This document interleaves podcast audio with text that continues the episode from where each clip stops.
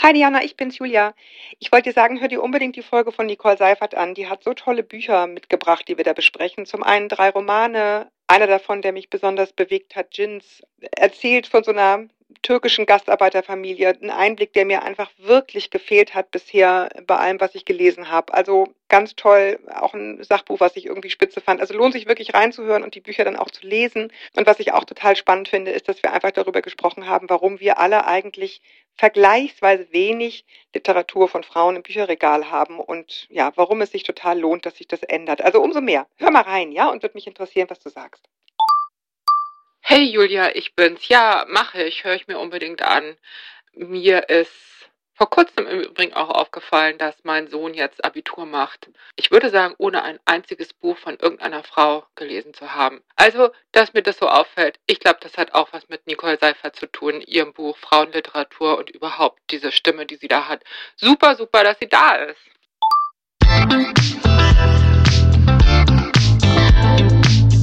Willkommen zu einer neuen Folge von Meno an mich. Denn dieser Podcast ist für euch, liebe gereifte und interessierte Frauen dieses Landes. Wir wollen euch und euren Themen eine Stimme geben, euch zuhören und mit weiblichem Blick auf die großen Fragen des Lebens schauen.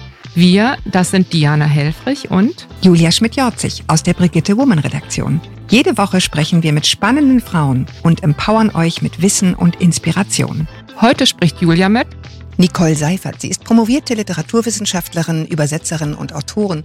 Unter anderem eines lesenswerten Buches über Literatur von Frauen. Der Link ist in den Shownotes und des großartigen Blogs Nacht und Tag, auf dem sie sich Literatur widmet, die von Frauen geschrieben wurde. In dieser Folge spreche ich mit ihr darüber, wie sie liest, was sie liest und was davon sie uns warum empfiehlt. Kleiner Spoiler, alte und neue Romane und ein Sachbuch sind dabei.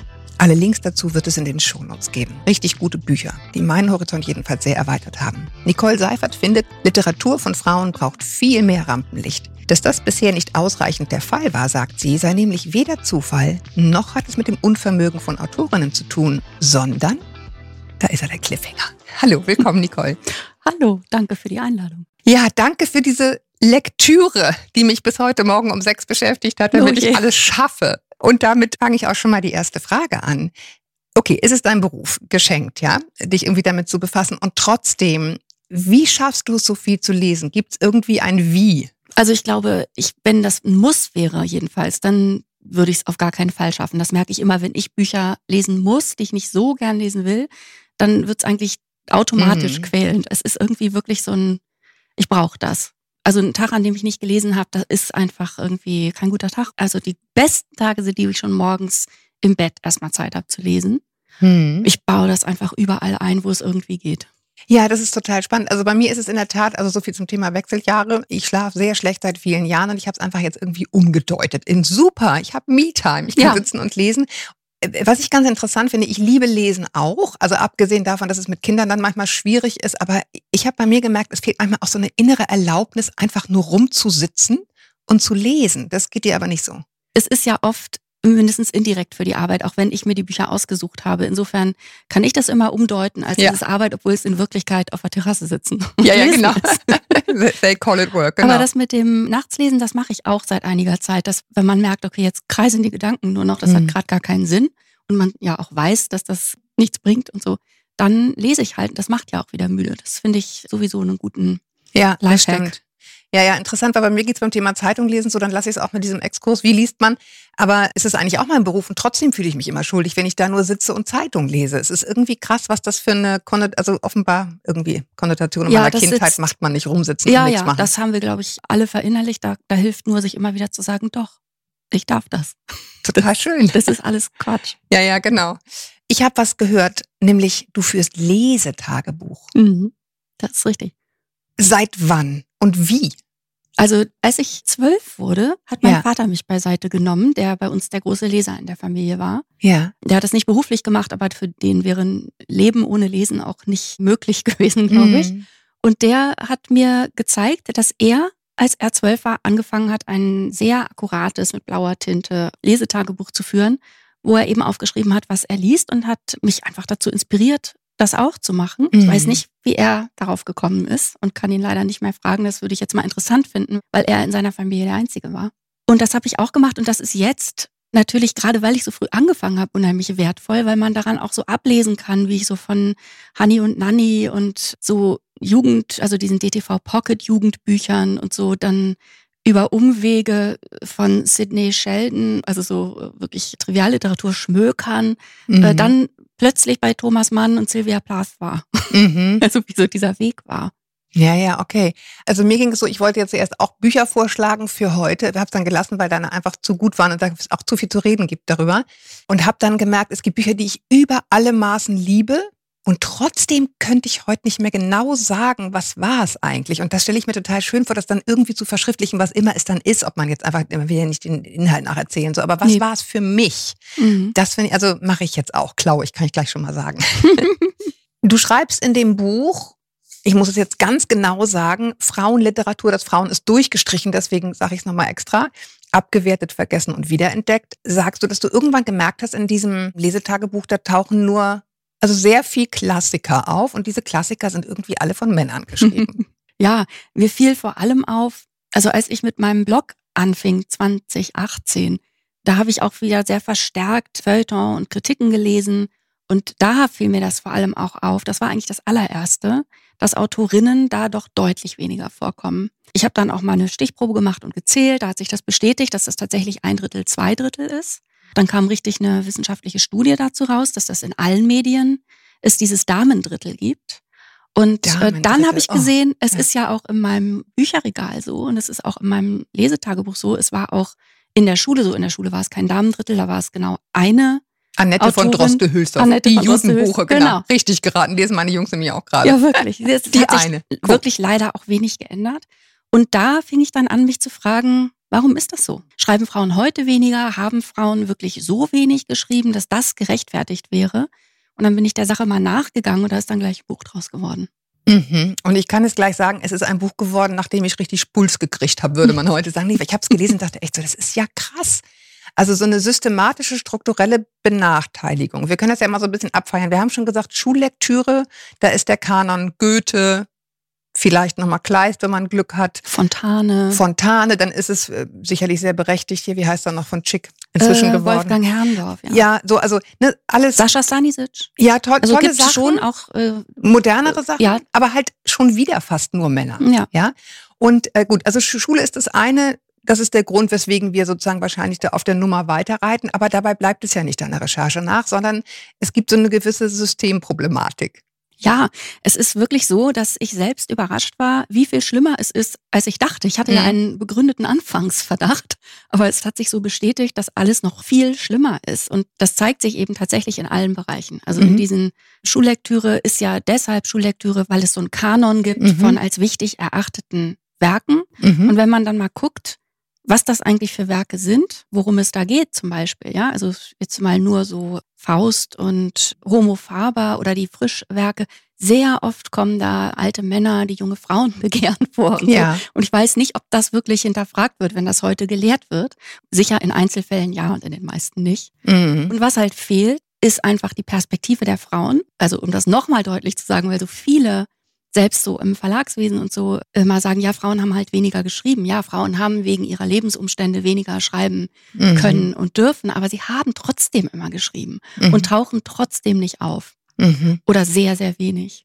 Und das hat eben sehr viel damit zu tun, worüber die schreiben und dass diese weibliche Sphäre, in die die Frauen ja gepusht wurden, das die haben sie sich ja nicht ausgesucht, sie wurden ja mhm. wirklich über Jahrhunderte, lang, muss man über Jahrhunderte sagen. ausgeschlossen vom öffentlichen Leben. Mhm. Von Bildung von Bildung, genau, und von der Möglichkeit, berufstätig zu sein. Mhm. Und sollten sich dazu nicht äußern. Und da fehlen 50 Prozent der Bevölkerung, da fehlt eine ganze Weltsicht. Überall. In der ja. Lehre, in unserer privaten Lektüre. Ja, ja, eben. Und ich meine, das muss man immer wieder nochmal sehr deutlich sagen, es sind 50 Prozent der Weltbevölkerung und es findet so verschwindend gering die weibliche Perspektive in der Literatur statt. Ne? Du beschreibst in dem Buch auch sehr ausführlich, du hast ja auch im Verlagswesen gearbeitet, wie es auch da immer heißt, so Manuskript von einer Frau, ja, ist was für meine Kollegin. Mhm. Ne? Also Frauenliteratur muss nur von Frauen sozusagen irgendwie. Von Frauen für Frauen. Für, für Frauen und ist auch nur so ein bisschen Gedöns. Also worüber die schreiben, mhm. ist irgendwie dann immer so eine Nabelschau, während irgendwie, weiß ich nicht, Karl-Ove Knausgott sich über tausende von Seiten über seine Nabelschau irgendwie auslassen kann. Alle lesen Und es ist Weltliteratur. Ja. Und es ist Weltliteratur. Dann hast du auch gesagt, war es aber auch im Studium so. Also bei deinem Studium, dass du, man hatte ein Thema, ich glaube, du, du hattest, glaube ich, sogar Sylvia Plath. Ich habe am Ende über Sylvia Plath geschrieben, Mhm. genau. Bei mir war das Verhältnis vergleichsweise gut, aber ich konnte ja auch viel wählen. Also als ich studiert habe, konnte man noch sehr viel wählen. Mhm, ja. Das heißt, rein so Interesse geleitet war der Frauenanteil da höher. Aber es gibt eben, das habe ich auch von vielen Bekannten jetzt gehört, die an der Uni geblieben sind und auch bei diesen Themen geblieben sind. Mhm. Gender Studies war eine Zeit lang Trend. Und jetzt ist es halt so, wenn man sich damit beschäftigt, ist man nicht ganz so eine ernstzunehmende Wissenschaftlerin. Habe hab ich jedenfalls von vielen so gehört. Und nur Wissenschaftlerin. Also, dass ein Mann ein Seminar geben würde Genau. über Literatur von Frauen, Kommt praktisch. hast du nicht Also, in deiner Zeit. Das, das gibt's, glaube ich, mehr und mehr. Also vereinzelt gibt es das immer. Aber das, das Ding ist halt, äh, in meinen, in den Seminaren zu Autorinnen, die ich gemacht habe, die wurden auch immer von Frauen gegeben. Mhm. Und das ist, glaube ich, was, was sich eben bis heute auch in der Presse und so durchzieht. Dieses, wenn das von einer Frau ist, dann soll das auch eine Frau Ja. rezensieren und dann ist die Zielgruppe auch Frauen. Ja. Während wir alle Bücher von Männern lesen. Mhm. Ja, ja, es gibt dieses äh, erschreckende Bild von einem, ich glaube, es war es Professor, der in seinem eigenen Bücherregal alle Bücher von Männern so umgedreht hat, dass der Buchrücken nach innen guckt und die weiße Seite nach außen und die von Frauen andersrum stehen hat lassen und dann hat er ein weißes Bücherregal. Genau, es waren nur noch die von Frauen wirklich, also erkennbar sozusagen, und Mhm. das waren eben sehr, sehr wenige. Ja. Und das war auch ein, genau, ein Literaturwissenschaftler, der dann angefangen hat, vor mir, also so eine Art Vorbild für mich, äh, Mhm. sein Leseverhalten bewusst umzustellen, auch in der Buchhandlung anders zu gucken, also sich bewusst zu werden, was denke ich ist nichts für mich, was blende ich aus und danach dann mal zu greifen.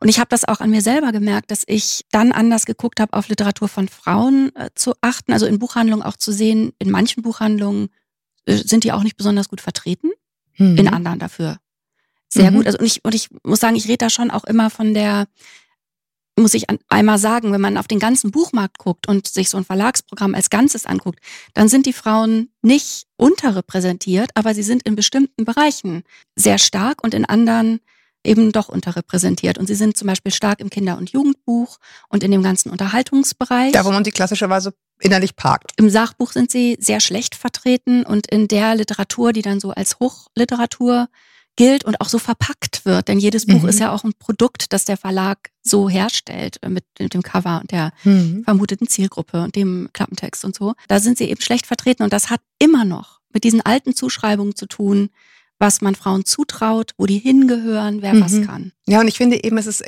mein Schlüsselsatz in dem Buch war, es gibt Frauenliteratur, also du magst den Begriff natürlich überhaupt nicht, ist ja auch klar, jetzt wissen wir auch warum, aber es gibt eben keine ich, mag, ich Männerliteratur. mag den Begriff Le- Männerliteratur. Ja. Ja, genau, aber es gibt den ja nicht, Nee. ne? sondern das andere ist Literatur. Und Frauenliteratur ist halt irgendwie ja Gedöns, ja. ne? Nabelschau oder keine Ahnung, Befindlichkeiten.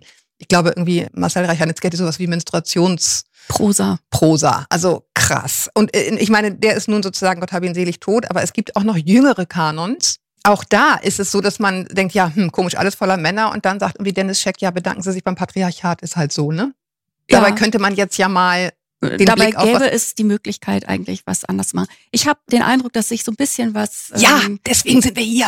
dass sich ein bisschen was tut Ja. oder dass zumindest so ein gewisses, das wird nicht von, also gerade so jetzt vom konservativen Feuilleton nicht auf gar keinen Fall zugegeben. Äh, Mhm. viele wehren sich auch sehr dagegen, aber es gibt schon auch Einzelne, die die sicherheitshalber jetzt doch drauf achten. Weiß nicht, ob die dann verstanden haben, warum. Aber Genau, Aber aber wir machen das nämlich jetzt auch. Deswegen sitzen wir hier. Ja. Wir haben hier sozusagen nur, nur in Anführungsstrichen, Bücher von Frauen. Und ich würde ganz gerne anfangen, mit meinem kleinen Stapel jetzt hier mal nach oben holen. Irgendwie Vita Sackville West hast du mitgebracht. Unerwartete Leidenschaft. Und Genau. das ist ein Taschenbuch, Mhm. weil es ein älteres Buch ist. Du hast noch eine ältere Ausgabe, ich habe gerade als äh, ich. ich hab das auf Englisch gelesen, ich habe die englische Ist Ausgabe klar. dabei, einen kleinen Klassiker-Ausgabe. ja, Also so ein Taschenbuchklassiker. Ja, soll ich gleich mal anfangen? fang gleich mal an. Das ist ein unbekannteres Buch von Vita Sackville West, der Zeitgenossin und Freundin Virginia Woolfs, das ich wahnsinnig amüsant finde. Das ist ein ganz tolles, Ich also auch. auch so ein Urlaubsbuch. Ja. Und zwar geht es da, also ich will auf gar keinen Fall äh, spoilern und zu viel verraten, aber ich, deshalb erzähle ich mal nur, wie es wie es losgeht. Mhm. Also der Patriarch einer Familie mit fünf Kindern stirbt 94-jährig, so ein Gentleman-Patriarch, der im englischen Parlament saß und alle Honorationen hatte, die man nur haben kann. Genau. Und seine Frau war immer, wie sich das äh, gehört, an seiner Seite, hat alle Auslandsaufenthalte mitgemacht, die Kinder bekommen, war immer ladylike dabei und hat sich sehr im Hintergrund gehalten.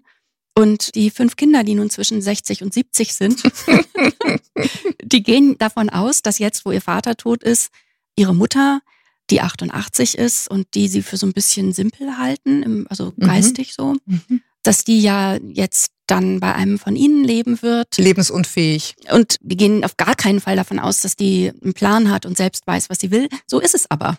Die hat eine sehr genaue Vorstellung davon, wie sie jetzt ihre letzten Jahre verbringen möchte und möchte auf gar keinen Fall bei ihren Kindern leben und sagt denen auch ganz freundlich, dass sie sie eigentlich auch bis auf weiteres nicht sehen möchte. Und auch keine Enkelkinder. Sie hätte ja, jetzt genug Enkel von Kindern. Fand ich auch sehr schön. Bitte auch keine Jugendlichen. Genau. Sie hat ein kleines Haus im Auge, in dem sie gerne leben möchte und wo sie jetzt gerne alles Revue passieren und für sich sein möchte.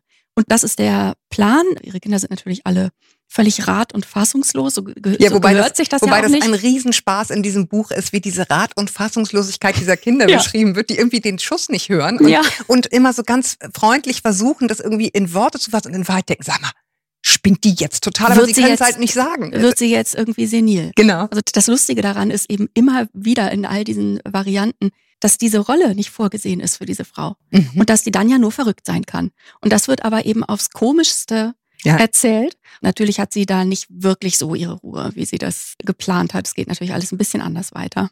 Ein großer Spaß. Ja, ein großer Spaß und ich finde, berührt ganz viel von dem, was wir eben besprochen haben. Ne? Es war halt eine Frau, die war auf eine gewisse Weise natürlich weich gebettet, auf seidenen Kissen weint es sich leichter, sagte meine Großmutter mhm. immer. Die äh, wusste, wovon sie sprach. Aber gewissermaßen auch gefangen in dieser Rolle der gut aussehenden, gut gekleideten Ladies Lane sozusagen, die überall zu funktionieren hatte. Und damit im Grunde ein totaler Klassiker in dieser Zeit auch. Ne? So dieses im Grunde die Bildung verwehrt, ans Haus gebunden, aber eigentlich mehr auf der Pfanne und irgendwie darin gefangen.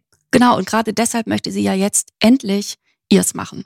Ja. Und das ist das, warum, was die Kinder nicht verstehen, weil die natürlich davon ausgegangen sind, dass die das gerne gemacht hat und eben ein bisschen, ja, keine eigenen geistigen Interessen und so hat. Das Buch ist von 1931 und spielt eben Anfang des 20. Jahrhunderts. Und da war das ja noch gang und gäbe. Es war auch in den 50er Jahren dann wieder gang und gäbe, dass den Frauen eigene geistige Interessen abgesprochen wurden, mhm. als der, dieser Weiblichkeitswahn des Mutter und Hausfrau und Gattinseins dann proklamiert ja, wurde. Ja, ja, dieser Backlash, zu dem kommen wir nachher noch bei dem Sachbuch, was wir besprechen, der wirklich krass ist. Denn da war die Frauenbewegung schon relativ weit, dann irgendwie weit zurückgeworfen wieder äh, mhm. auf die Anfänge und dann ja nach dem Zweiten Weltkrieg haben Frauen da viel Einfluss gehabt. Aber gut, da sprechen wir gleich drüber. Genau, also das ist das eine. Du hast gesagt, sie war eine, eine, Freundin von Virginia Woolf. Wie hat die zu ihr gestanden? Also waren die uneingeschränkt Freundinnen oder? Also ich glaube, Virginia Woolf hat Vita Sackville-West zunächst aus der Ferne ein bisschen bewundert und mhm. hat dann Nähe gesucht und Briefe geschrieben und ich denke, dass das Geliebte waren. Ja, das, ja. Also das heißt, ich denke das. dass man, äh, es gibt natürlich keine Beweise, aber in der Literatur geht man davon aus. Ja, interessanterweise habe ich dann hinten im Buch gelesen, in meiner Ausgabe jedenfalls, dass sie in der Tat wohl auch eine offene Ehe geführt hat, relativ Vita Sackville West. Ja, ne? ja, ja. Ja, genau. also relativ. Äh, genau, und das war tatsächlich eine offene Ehe, wo nicht nur der, der Ehemann genau. eine offene Ehe hatte, sondern, sondern eben auch die ja, Frau genau. sich sehr hingezogen fühlte zu Frauen. Also insofern dreifach interessant, auch im Hinblick auf das, was wir besprochen haben, so diese beschränkten Lebenswelten, die Frauen auferlegt waren, aber aus denen jetzt zumindest Vita Sackville West sich rausgeschrieben hat. Das mhm. kann man mhm. ja sagen. Die mhm. hat sozusagen zugegriffen. Ganz spannend finde ich, das Modell, was diese Urgroßmutter lebt, sage ich betont, macht die, soweit ich weiß, die Urenkelin sich dann so ein bisschen zu eigen. Mhm. Winziger Spoiler. Wir wollen nicht mhm. verraten, in welcher Weise. Genau. Dann würde ich gerne sprechen, ein weiteres, was du mitgebracht hast von Christine Bilkau, die ich auch großartig finde, nicht nur dieses, sondern eigentlich alle Bücher von ihr, aber du hast nebenan mit. Ja, ich habe den, den dritten Roman von ihr, den neuesten, mitgebracht nebenan, der so ganz still und leise daherkommt und man merkt mhm. eigentlich erst, wenn man schon ein bisschen drin ist, wie dicht der ist und was für eine Wucht der inhaltlich auch entfaltet. Da geht es um, es gibt zwei Protagonistinnen, die sich auch zunächst erstmal nicht begegnen. Das eine ist Astrid, die Ärztin ist und so am Ende ihres Berufslebens steht. Ihr Mann hat schon aufgehört zu arbeiten, die Kinder sind aus dem Haus. Die jüngere Protagonistin ist 40 und Julia. Julia, vielen Dank. Wie sympathisch. Julia ist, Julia ist 40 und gerade mit ihrem Mann aufs Land gezogen und die beiden versuchen schon seit einiger Zeit ein Kind zu bekommen. Jetzt inzwischen auch mit medizinischer Hilfe. Es ist unklar, ob das mhm. ob das klappt. Und es ist aber in jedem Fall als Neuanfang gedacht, jetzt auf dem Land. Und eben so ein bisschen weiter entfernt davon wohnt Astrid und die werden sich auch noch begegnen. Was jetzt so entfaltet wird, sind zum einen diese Frauenleben an diesen unterschiedlichen Lebensphasen, in denen sich eben auch was verändert, unklar ist, was kommt und auch zurückgeblickt wird auf eine Phase. Das finde ich wahnsinnig schön mhm. erzählt. Und dann schält sich, also für mich ist das Thema des Buches aber ganz, also man muss genau hingucken, um es zu sehen, aber es zieht sich total durch eigentlich auch männliche Gewalt. Mhm. Das, ähm, und es kommt ganz leise. Das wirkt wie so. es gibt mal hier eine Szene und mal da eine. Und so immer Szenen, nur wie so Schlaglichter. Die wir ne? alle kennen, die völlig normal sind. Mhm. Und plötzlich wird das Bild deutlicher. Plötzlich wird klar, wie allgegenwärtig männliche Gewalt ist auch. Und dann gibt es eben ein verlassenes Haus da in der Nachbarschaft, an dem sich das so alles zeigt und an dem auch so Fragen dann auftauchen. Da ist plötzlich keiner mehr. Da war vorher eine Familie mit zwei Kindern. Der Mann war immer so ein erfolgloser Typ einfach auch, ne? Ja, unfreundlich und um das Mindeste zu sagen, die Frau wirkte äh, mal niedergeschlagen. Jetzt ist so ein bisschen die Frage, jetzt sind die nicht mehr da. Was ist da passiert? Und die Julia findet das nicht so richtig raus und ist dann auch unsicher, soll ich mich da jetzt, ist das jetzt einmischen, wenn ich der Sache jetzt nachgehe? Wir kannten uns ja gar nicht, aber sie ist wirklich beunruhigt. Irritiert. Mhm. Ja, also plötzlich fallen ihr dann auch, wo sie diesen Blick hat, immer mehr solche Geschichten ins Auge, auch in der Zeitung und so. Mhm. Und es gibt noch, was sich auch so durchzieht, so ein bisschen so eine Gruselebene, also gerade mhm. was das Thema verlassene Häuser, alleine zu Hause sein und so angeht. Da kriegt auch das Alleinsein so ein so Neue Note. sowas Ängstliches, ja. Mhm. Und dem steht aber auch gegenüber, dass eben wirklich in die Gänge kommen, wirklich auf Leute zugehen, was ihr auch was ihr irgendwie schwer fällt und mhm. ihr gleichzeitig aber wichtig ist, natürlich menschliche Nähe mit den richtigen Menschen. Mhm. Das finde ich alles unheimlich toll erzählt. Es ist so ja. leicht kommt ja. es daher und es ist doch so viel drin. Also das, ich habe das Buch tatsächlich zweimal gelesen, weil ich auch eine Rezension auf meinem Blog drüber geschrieben habe und dachte, dass ich glaube, ich habe nicht alles gesehen. Ich will das nochmal lesen und das hat sich echt gelohnt. Ja, es ist wirklich wie so ein kleiner Stein, den man ins Wasser werft und wirklich noch Tage später ja. merkt man plötzlich so einen Kreis und denkt, ah, da hat es auch noch. Mhm. Das hat es auch noch gemeint. Ich finde auch ganz spannend dieser Titel nebenan. Also du hast von der Einsamkeit gesprochen oder von diesem Alleinsein. Es geht ja auch um Alleinsein in Zweisamkeit. Ja. Finde ich zum Beispiel auch ganz spannend. Ja. Ne? Also, dass man auch wahnsinnig allein sein kann zu zweit. Oder in Nachbarschaft, aber irgendwie doch gar nicht mehr weiß, mhm. Äh, was ist da eigentlich los? Also dieses, wir leben irgendwie an einem Ort, aber sind irgendwie gar nicht mehr so richtig in Verbindung. Und das finde ich ganz spannend, unter anderem auch, weil diese Julia in ihrem unerfüllten Kinderwunsch ja auch sehr viel sich auf Social Media rumtreibt. Und da finde ich auch sehr spannend, wie da irgendwie Mutterschaft vermarktet wird. Mhm. Wie das auf jemanden wirkt, der das gerne wäre, der ja. das gerne hätte. Und dann ständig diese Dinkelkekse-Bilder und glückliche Mutter in Sepiatönen. Und wenn man es einfach nicht hat, ja. was es mit einem macht und wie, wie, wie pervers das eigentlich ist, dass einfach Hunderttausende zugucken, wie ein Neugeborenes sich sozusagen gar nicht wehren kann. Du meinst jetzt auf Instagram, ja, also auch so eine Selbstinszenierung. Ja, ne? ja. Also das, also das ist tatsächlich, da sind ganz viele Facetten auch von Mutterschaft drin. Ja. Eben auch, auch mit der Freundin, die dann den Kontakt abgebrochen hat zu... Zu Astrid? Zu Astrid, danke. Mhm. Die einen sehr schwierigen Sohn hat mhm. und die dann auch sagt, natürlich liebe ich meinen Sohn, aber ich hatte auch Angst vor dem zwischendrin. Mhm. Ich wusste nicht, was das jetzt gibt. Mhm. Und so, da werden so lauter Dinge angerissen mhm. oder auch durchaus so ein, so ein Schlaglicht draufgeworfen, ja. die zur Mutterschaft gehören. Eben auch die Kinder sind aus dem Haus. Und dann, ja, was, was du sagst, diese Inszenierung von Happiness.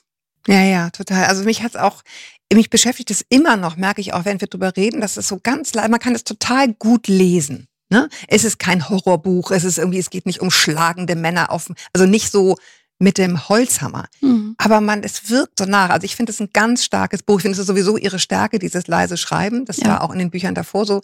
Die Liebe in Gedanken ist das eine und das davor hieß Die Glücklichen. Genau. Genau. Also allesamt tolle Bücher, aber dies hier fand ich auch nochmal besonders stark, kann man total gut lesen und ist intelligent. Mhm. Genau das, was man sich irgendwie wünscht. Wäre auch eine Frau, die ich gerne mal treffen würde, habe ich dann irgendwie beim Lesen nochmal gedacht. Ja. Ich fand das auch ganz interessant. Das hast du eingangs in dem Interview gesagt und schreibst du auch in dem Buch wenn wir uns auf diese Literatur nicht einlassen, und zwar nicht nur auf Literatur von Frauen, sondern überhaupt von allen möglichen Gruppen, sage ich jetzt mal, ja. Queere Literatur, Literatur von AutorInnen of Color. Ja, ganz ja. genau.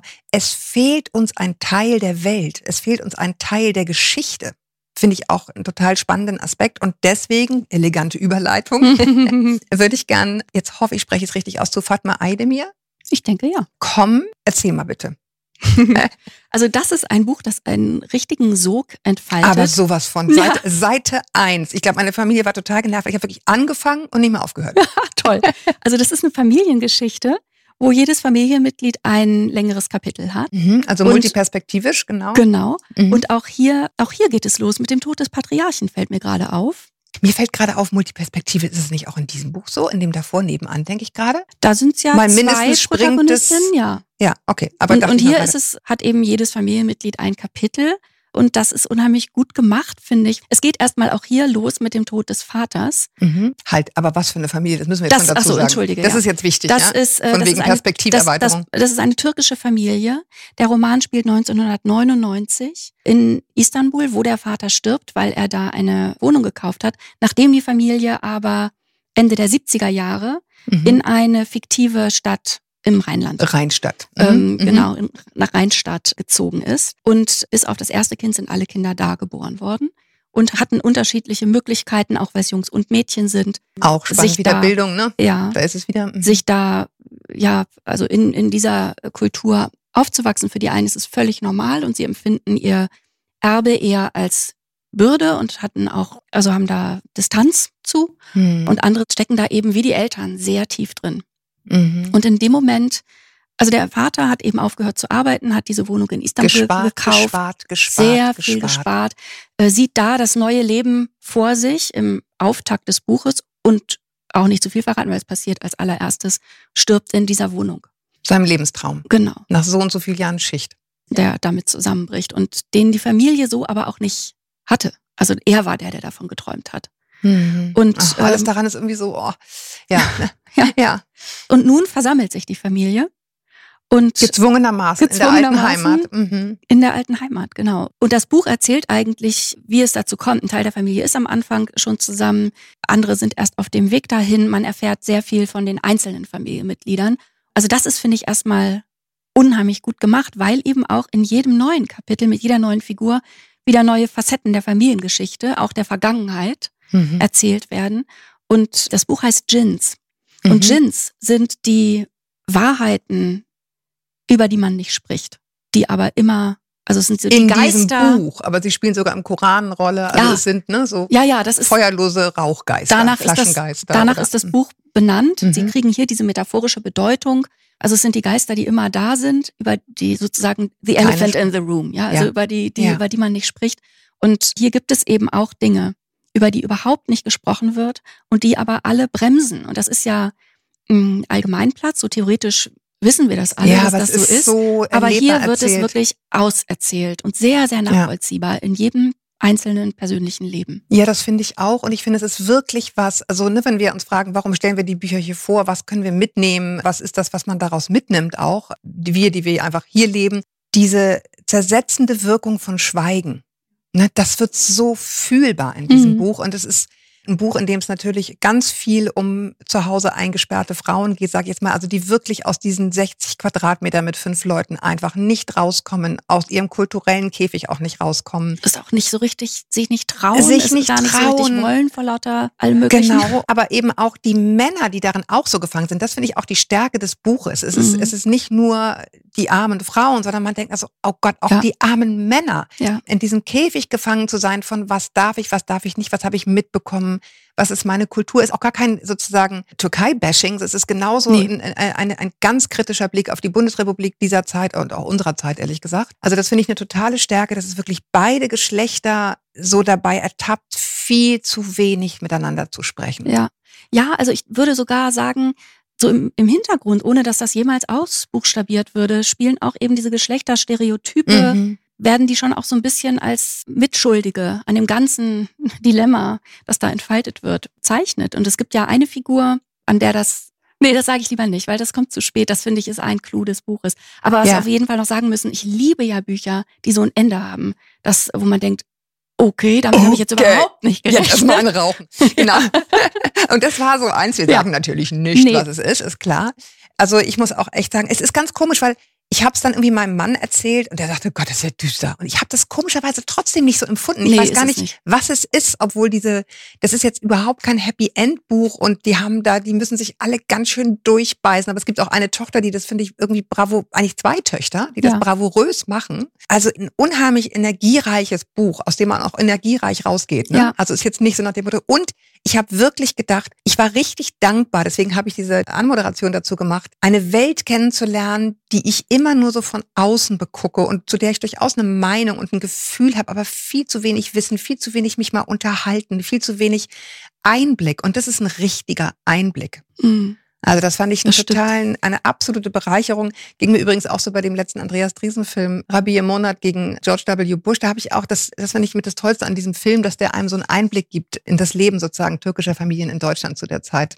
Ja, ist, ist generell einfach, was Literatur und Film natürlich auch, also was einfach Geschichten können und was so die Macht von Geschichten ist. Ja. Und ich finde, beide Bücher, also jetzt Christine Bilkau und Fatma Aydemir, klingen vielleicht beide, wenn man so drüber spricht, so ein bisschen düster, aber die haben beide Mhm. dieses unheimlich optimistisch stimmende und tröstliche auch, weil da immer diese Momente der Nähe sind. Dieses Ja. menschliche, trotz allem, äh, dieses menschliche. ja. Ich glaube, das ist es. Ja, jedenfalls beide finde ich auch absolut, nur alle drei, also auch unerwartete Leidenschaft ist einfach ein Vergnügen. Das ist, sowas können auch nur Briten so, finde ich. Ja. Oder Britinnen, oh Gott, oh Gott, oh Britinnen. Gott. Britinnen, Fall, ja. ja. wirklich. Diese Art von diesem ironischen Humor und so beschreiben, also alle drei total lesenswert. Dein sowieso, das habe ich ja am Anfang jetzt schon gesagt und wir haben auch ein bisschen über die Thesen da drin gesprochen und die Beweise.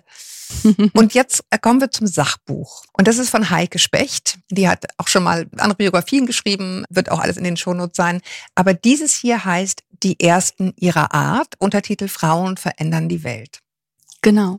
Ja, Heike Specht hatte zuletzt ein Buch geschrieben über die First Ladies, über die Frauen Mhm. der Bundeskanzler und Bundespräsidenten, Mhm. was auch eine ganz tolle neue Perspektive ist auf, ja, letztlich auf die Geschichte der Bundesrepublik Ja. und auch der Frauen in der Bundesrepublik. Mhm. Und äh, dieses Buch, Die Ersten ihrer Art, da geht es nicht nur um Politikerinnen, es geht auch um Juristinnen und äh, Terroristinnen. es geht um Ulrike Meinhoff, quasi als erste Terroristin, die ja aber zunächst mal eine sehr geachtete Journalistin war, bevor sie sich radikalisiert hat. Und es beschränkt sich auch nicht nur auf Deutschland. Und es sind auch nicht jetzt so Porträts, die so eins nach dem anderen erzählt werden, sondern Heike Specht gelingt es eben, Mhm. das so zu bündeln, diese Frauen und das, was sie beruflich erwirkt haben und wie es ihnen Worin sie die als Ersten waren. erste in ihrem Fach sozusagen oder als erste, die an die Spitze kam irgendwo. ja. Wie beispielsweise auch Rita Süßmuth. Dann geht es Mhm. natürlich Maggie auch Thatcher. um Maggie Thatcher, um Angela Merkel, um Hillary Clinton. Es geht sogar bis Annalena Baerbock. Mhm. Und es geht aber auch zurück, also es äh, umspannt eigentlich ein Jahrhundert. Es geht zurück zu den Müttern des Grundgesetzes. Und was da eben immer wieder gezeigt wird, ist, was eine Frau, die als erste irgendwo hinkommt, die da keine Vorbilder hat, die sozusagen, da ist nichts vorgespurt und die auch dadurch alleine als Frau irgendwo dabei ist. Mhm. Und Angst hat zu versagen, finde ich auch ganz spannend. Für alle zu Für alle. versagen. Ja, Mhm. genau. Diese, so wenn ich das jetzt verbocke, dann Mhm. habe ich es für die Frauen verbockt. Und natürlich auch, wie die ausgebotet wurden, was, was sich komplett durchzieht von, Ja. von Männern, die sich dann eben abends in Mhm. irgendwelchen, keine Ahnung, Etablissements, getroffen ja. haben, wo einige Frauen dann wirklich gesagt haben, ja, dann komme ich eben mit. Weil da Mhm. werden ja jetzt die wichtigen Entscheidungen getroffen. Und so ist es ja auch. Ja. Ja. Und andere haben das nicht gemacht. Und was sich dann so zeigt, ist, dass in dem Moment, wo mehrere Frauen an der Spitze waren, sobald es mehr werden, oder wenn sie sagen, gut, dann schließen wir eben überfraktionelle Bündnisse Mhm. und kümmern uns jetzt mal um den Paragraph 218 und um das Thema Gewalt Mhm. in der Ehe. Das Mhm. hat in dem Moment geklappt, wo Frauen sich aus verschiedenen Parteien zum Missmut ihrer Parteikollegen zusammengetan haben, um jetzt mal ein Thema durchzusetzen. Und da wird eben sehr deutlich, es wäre nie irgendwas passiert. Die Frauen wären nicht gleichberechtigt im Grundgesetz. Es, äh, Gewalt in der Ehe wäre immer noch nicht strafbar. Es wäre dürft, also es, Es würde, gar immer, es würde immer noch nach dem wenn Schuldprinzip gewartet hätte, geschieden und so weiter. wenn Ne? man gewartet hätte, dass die Männer sich darum kümmern, weil eben auch Frauen- und Familienpolitik immer so, ja, als Gedöns, das haben wir vorhin schon gehabt, Mhm. den Gerhard Schröder-Begriff. Da hat Gerhard Schröder eigentlich schon sehr deutlich gezeigt, wie er drauf ist. Mhm. Man hätte es wissen können. Ja, das wurde eben immer so abgetan. Dabei ist es eben, das ist Gesellschaftspolitik. Das ist ein ganz zentraler Bestandteil. Also darum sollte es eigentlich zentral gehen. Denn auch Männer haben Familie. Also das ist auch ein Buch. Ich habe das immer so nebenbei, immer mal ein Kapitel gelesen. Mhm. Und solche Bücher haben dann bei mir, sind immer so ein bisschen in Gefahr, dann, dass man irgendwann doch nicht danach mehr greift. Diese Gefahr bestand bei diesem Buch Nee. einfach nicht, weil es so spannend ist. Also eben auch historisch, weil das ist ja ein Teil der Geschichte, der kam in der Schule nie vor. Der, Ja, und interessanterweise ein Teil der Geschichte, den ich auch offensichtlich sogar als Frau irgendwie gar nicht so wichtig fand. So, wann war, Ja. eigentlich, ne, wann war eigentlich Mutterschutz? Wann war eigentlich, ne, wann wurde das Zerrüttungsprinzip in der Ehe aufgehoben? Wann haben Frauen eigentlich Unterhalt bekommen nach einer Scheidung? So, es war immer nur sozusagen die großen Taten. Kniefall in Warschau. Ne? Also alles sozusagen die große, wie Konrad Adenauer auf den Teppich gegangen ist. Also so, das ist so für mich Geschichte gewesen. Aber das hier. so haben wir es gelernt. So haben wir es gelernt, ja. Und das hier ist es aber das, was Frauen hier gemacht haben, ist das, was die Lebenswirklichkeit von Frauen, Familien, Männern, Kindern, Von Menschen. Ne? von Menschen Ja. Aufs massivste sozusagen verbessert und verändert hat. Also ich nenne nur mal ein paar Sachen hier irgendwie total spannend. Wusste ich nicht, Jutta Limbach hat Teilzeit für BeamtInnen eingeführt. Und ohne die mussten Richterinnen einfach ihren Job aufgeben früher. Also Mhm. unglaubliche Verdienste für die Gleichberechtigung. Frauen, die wirklich dafür gesorgt haben, dass die Gleichstellung im Grundgesetz ist. Also fundamental. Wenn man, weiß ich nicht, wenn Elisabeth Selbert nicht da gewesen wäre, hätten wir es nicht. Genau. So einfach ist es. Ne? Ja. Erste Frauen im Bundesverfassungsgericht. Also Es gibt einen spannend. Satz im Buch, wenn Frauen nicht mit am Tisch der Macht sitzen, dann passiert eben auch nichts im Sinne der Frauen. Und das ist ein Buch, das müssten Männer lesen, ne? Mhm. Das ist aber, kann man wahrscheinlich wieder zählen. Die, Ja, die Männer, die verschenken dem- Männer wahrscheinlich gern zum 50. Geburtstag.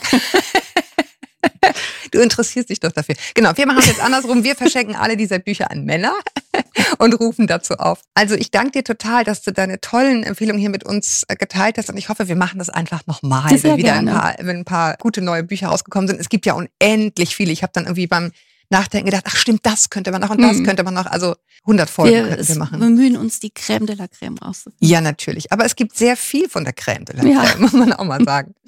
Also danke dir fürs Kommen. Ich danke euch, dass ihr dabei wart und freue mich, wenn ihr beim nächsten Mal wieder dabei seid. Schreibt uns sehr gerne an podcast.brigitte.de. Uns interessiert eure Meinung unter anderem auch, ob ihr happy damit seid, dass wir duzen oder ob wir lieber sitzen sollen. Finde ich auch eine spannende Frage. Hat man ja unterschiedliche Gefühle dazu. Schreibt uns, was euch bewegt oder ob ihr jemand zu Gast sein wollt. Einfach eure Geschichte erzählen. Uns interessiert alles. Und ja, bis wir uns wieder hören, ganz viele Grüße aus der Lebensmitte. Tschüss. Tschüss.